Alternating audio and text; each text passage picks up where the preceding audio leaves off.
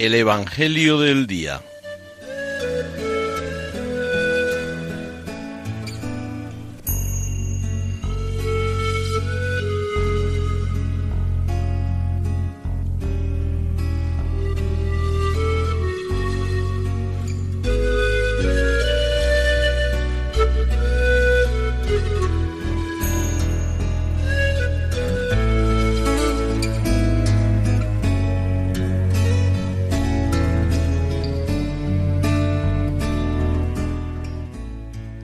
Del Evangelio según San Marcos.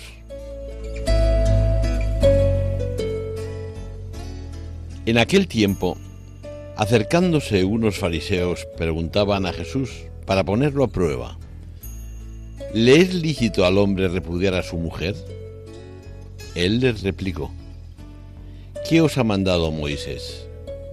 Contestaron, Moisés permitió escribir el acta de divorcio y repudiarla.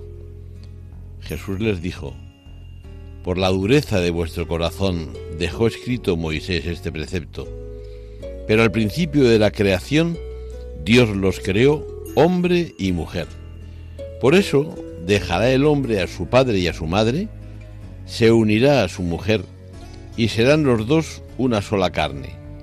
De modo que ya no son dos, sino una sola carne, pues lo que Dios ha unido, que no lo separe el hombre. En casa, los discípulos volvieron a preguntarle sobre lo mismo.